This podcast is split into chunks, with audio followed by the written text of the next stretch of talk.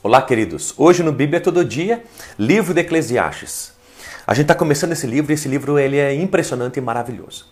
Eu preciso começar dizendo como ele se divide. Capítulos número 1 e 2 vai falar muito sobre uma insatisfação do autor.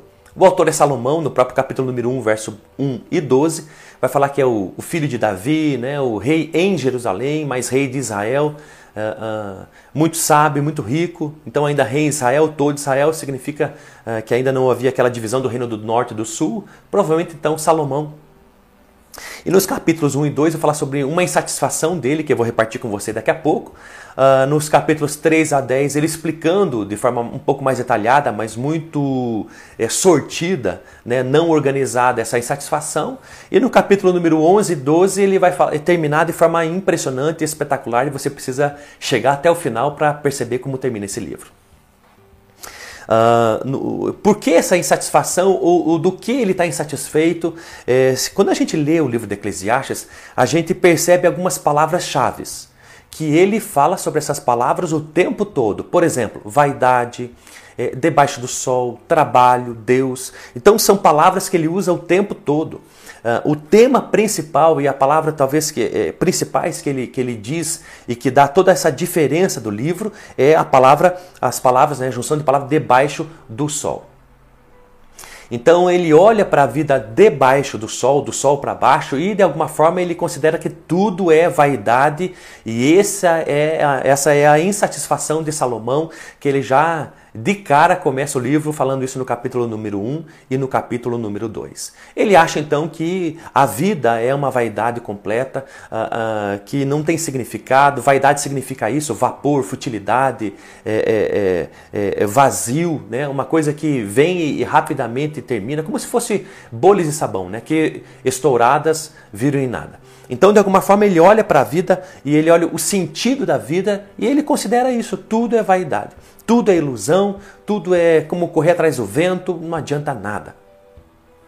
Esse é o, o, a perspectiva então de Salomão e por que, que ele olha a vida dessa forma.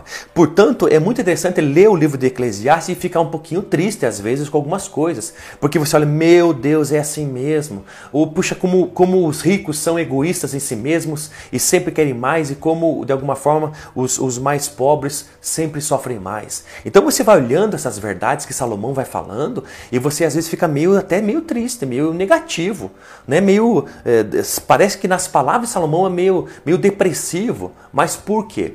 Porque Salomão coloca os óculos dessa perspectiva, da vida, né, do sentido da vida do sol para baixo. E esse é o grande problema. De alguma forma, Salomão ele passa a viver exclusivamente para o mundo. E, e, esquece das coisas do céu, as coisas do sol para cima, as coisas celestiais e as coisas eternas. E eu vou te dizer uma coisa: viver a vida sem Deus, sem pensar nas coisas eternas, realmente é muito vazio, é como vapor, é muito fútil. Realmente a vida passa muito rápido e, e, e, é como correr atrás do vento. E é por isso que ele então se expressa dessa forma. Mas nós, os filhos de Deus que estamos em Cristo Jesus, que pela graça de Deus, mediante a nossa fé em Jesus Cristo, temos salvação e não apenas salvação, mas esperança em todas as promessas de Deus para nós, nós esperamos a ressurreição do corpo. Nós esperamos a segunda vinda de Jesus Cristo para vivermos com Ele eternamente, porque o aceitamos e cremos nele. E aqueles que não aceitam a Jesus, e aí também tem uma eternidade, mas não é vida eterna, mas sim morte eterna. Então é por isso que de alguma forma Salomão ele olha a vida e vê a vida como uma coisa fútil um vapor, uma coisa fútil, uma coisa é, é, é, que, que, que não tem de alguma forma utilidade em si, porque ela passa muito rápido e ela vira em nada. É por isso que ele usa essas palavras-chave né? vaidade, trabalho debaixo do sol, é, é, e ele está tentando se expressar através dessas coisas. Trabalho, sempre quando ele fala trabalho, e essa palavra se diz muito no livro de Eclesiastes, está dizendo sobre aquele, aquela coisa exaustiva de trabalhar, uh, uh, que faz às vezes a gente sofrer na vida, que a gente trabalha tanto e às vezes vive de forma miserável, é, trabalha e, e, não tem o, o é, é, recurso suficiente para comprar o que a gente quer, ou trabalha, mas não tem prazer no próprio trabalho. Então ele vai falar muito nesse sentido sobre trabalho, muito nesse sentido sobre vaidade e debaixo do sol. E é por isso que ele já começa a dizer ali nos versos número 1 a 3, o resumo do, do que ele está pensando no livro todo. Vale a pena viver? Talvez você esteja se perguntando se vale a pena viver.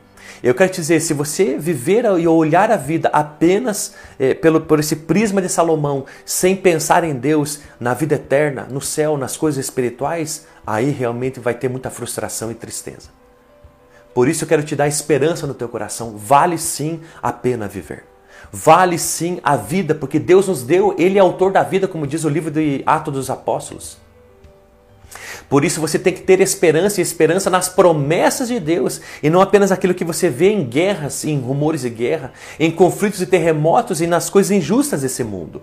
Mas você precisa olhar para Deus e em Deus, no céu e nas coisas eternas. Porque nós vivemos para isso, para Deus. E uma coisa, inclusive, que ele vai falar sobre trabalho, que não adianta essas coisas. Para que tudo isso? Para deixar para os outros? Mas sabe de uma coisa? 1 Coríntios capítulo número 15, verso número 58 diz: "No Senhor o seu trabalho não é em vão, inútil". Então saiba de uma coisa, essa é a grande diferença de Salomão em relação a olhar as coisas pelo prisma de Deus. Salomão olhava só porque vivia nesse mundo de forma egoísta, apenas olhava as coisas do sol para baixo, e como que ele podia tirar da vida essa satisfação, mesmo é, é, é, tendo tantas experiências, não encontrava alegria e felicidade, e de alguma forma, é, uh, Paulo, por exemplo, ele olhava o trabalho e via isso de uma forma extraordinária, que o nosso trabalho não é em vão, é, contraste do que Salomão via como uma coisa fútil. Por quê? Porque Paulo via o próprio trabalho como qualquer outra coisa da vida para a glória de Deus e para o bem comum. Então, sabe de uma coisa? Essa é a grande diferença. Você viver a vida olhando, o foco é Deus em todas as coisas, procurando as coisas do céu, as coisas espirituais, se preocupando com a sua vida espiritual. E aí ele vai dizer, então, ainda no capítulo número 1, ali nos versos número 5, né, 4 a 7, que nada muda. É, amanhece vem o sol, anoitece vem a lua. Ele vai dizer que nada é novo, no verso número 9, o que foi será o que se fez se fará novamente, não há nada novo debaixo do sol. Então ele, ele de tanto vê a vida, porque ele é uma pessoa que se dedicou o coração a examinar e a investigar com sabedoria tudo o que acontecia. Ali que diz o verso número 13, olha a missão de Salomão. Ele se dedicou a observar tudo na vida com dedicação para então chegar a ter sabedoria. Ou seja, ele, ele, ele tinha sabedoria observando. Observando homens brigando, observando homens se reconciliando, observando insetos, aves, observando mamíferos, observando astros, observando a criação, a natureza, as estações, os tempos, observando o homem, a criação, observando tudo. Através da observação, ele examinava, então ele se dedicava a isso e tinha então sabedoria. Ele conseguiu muita riqueza. Mas ele, ele percebe que em tudo isso também Olha que interessante no verso número 18, porque em muita sabedoria há também muita frustração. Olha que interessante. Em muita sabedoria também há tristeza. Porque quanto maior o conhecimento, maior a tristeza. Por quê? Porque por mais que você gaste a tua vida, aqueles que, que acham que de alguma forma vão evoluir ou vão, vão chegar aquilo que precisa apenas através do conhecimento e da sabedoria, saiba de uma coisa. Saiba que na muito conhecimento, na muita sabedoria, Claro, a gente vive melhor, mas também há muita tristeza. Por quê? Porque há muitas coisas que não se explicam nessa terra. Há muitas coisas no mundo que não há explicações. Sabe de uma coisa que você que está tentando ter sabedoria e conhecer sobre tudo, saiba que você não vai conseguir viver a vida tendo, obtendo de tudo explicações. Você quer que Deus seja explicado para você. Saiba que muitas coisas nesta vida não serão explicadas. Mas muitas coisas nessa vida a gente vai viver pela fé, tão somente. E no capítulo número 2 ele vai então começar dizendo sobre é, a futilidade né, das próprias riquezas. Olha que interessante. Ele, ele desfruta do prazer, o verso número 1. Um. Uh, uh, no verso número 3 ele diz: Resolvi no meu íntimo me entregar o corpo aos efeitos do vinho. Olha que interessante. No capítulo número 2 ele vai falar aquilo que ele se entregou.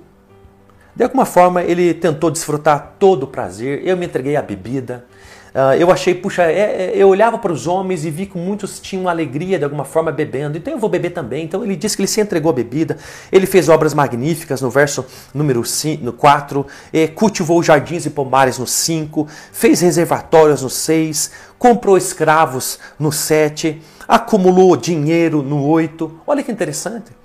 Olha o que diz ali no verso número 8: Desfrutei das delícias dos homens, mulheres em grande número.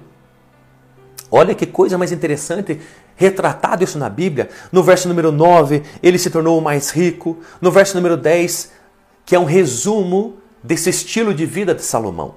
Não me neguei nada que os meus olhos desejaram. Olha que coisa mais perigosa. Salomão era um homem que tudo aquilo que ele desejava, ele tinha.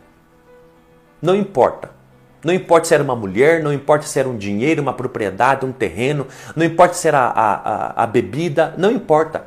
Tudo aquilo que ele olhava, que ele desejava, ele se entregava a isso. E isso é perigosíssimo. Por isso que Salomão não tinha felicidade, ele tinha momentos felizes, mas ele não tinha felicidade. Porque ele tentava preencher o coração dele com as coisas criadas. E sabe de uma coisa, você só vai ter felicidade preenchendo o teu coração não com coisas criadas, não com a criação, mas com o Criador, com Deus. Como diz ali o capítulo número 3, Deus de alguma forma, ali no verso número 11, tudo que ele fez é apropriado no seu tempo, também colocou a eternidade no coração do homem. Deus colocou eternidade no teu coração. Deus colocou algo na sua alma, algo no seu coração para se ligar com Ele. Então esse vazio que é só preenchido por Deus e, e você talvez esteja tentando preencher com as coisas dessa vida. Saiba de uma coisa: não viva esse estilo de vida. Por favor, não viva esse estilo de vida. Qual estilo, pastor? Esse estilo que só está preocupado com o prazer pessoal. Isso não vai te trazer felicidade. Isso vai, de alguma forma, trazer pequenos momentos felizes.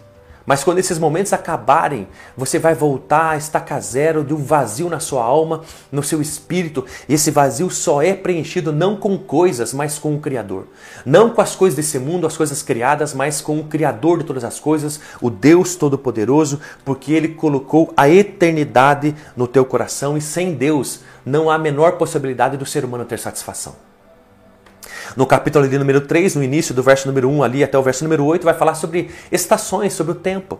E vai falar sobre 14 né, é, é, é, é, argumentos que ele fala sobre, sobre um equilíbrio na vida, sobre o que acontece debaixo do céu. Né?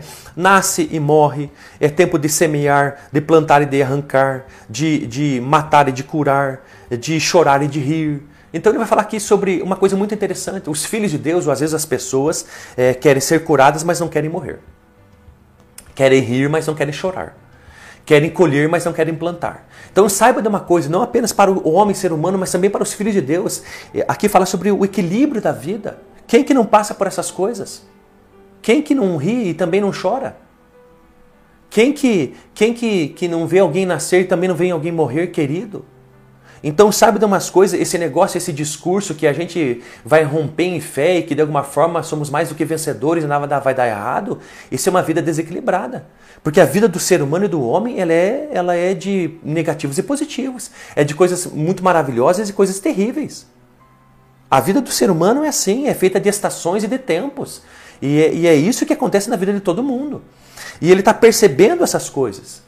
Então, baseado nisso, eu quero te dizer uma coisa muito impressionante e importante. Tenha uma vida equilibrada.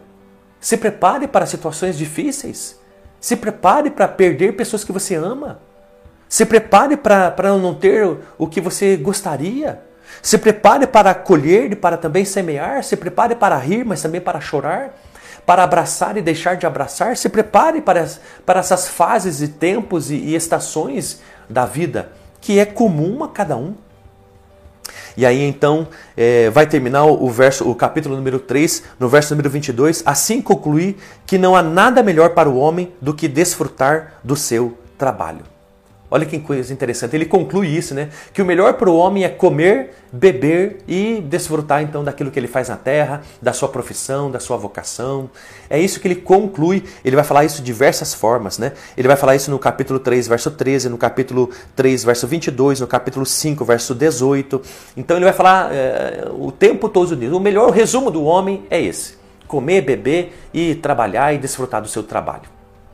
Por quê? Porque ele está olhando apenas por, por, uma, por esse óculos perspectiva de tudo aquilo que acontece do sol para baixo. A vida nesse mundo é só isso. Muito diferente do seu pai Davi, quando ele fala no capítulo número 16 de Salmos, né? É, Salomão diz que o melhor do homem é comer, beber, e trabalhar e desfrutar do seu trabalho. Davi já fala não. Davi já fala no capítulo número 16, né? O pai de Salomão. Por isso meu coração se alegra e meu espírito se regozija, até mesmo meu corpo habitará seguro Pois não deixarás a minha vida no túmulo, nem permitirás que teu santo sofra deteriorização. Salomão só está olhando a vida na terra. E morreu, morreu. Davi não. Salomão sim, Davi não. Davi sabe de uma vida eterna. Davi sabe sobre a ressurreição do corpo. Davi sabe e olha para Deus e para as coisas espirituais e as celestiais. Essa é a grande diferença do homem segundo o coração de Deus, Davi, e de Salomão, seu filho, mesmo que foi o mais sábio do mundo. Mesmo que foi um homem tão sábio recebeu esse dom da parte de Deus. Por quê? Porque Davi está de olho nas coisas do céu. Do sol para cima, do céu de Deus celestiais e espirituais. Salomão do sol para baixo, as coisas dessa terra, vivendo e olhando apenas para as coisas desse mundo, sem ter a esperança nas promessas de Deus. E eu termino esse vídeo dizendo: tenha a tua esperança em Deus. Tenha a tua confiança no Senhor. E saiba que isso vai te dar esperança para viver a cada dia. Deus te abençoe.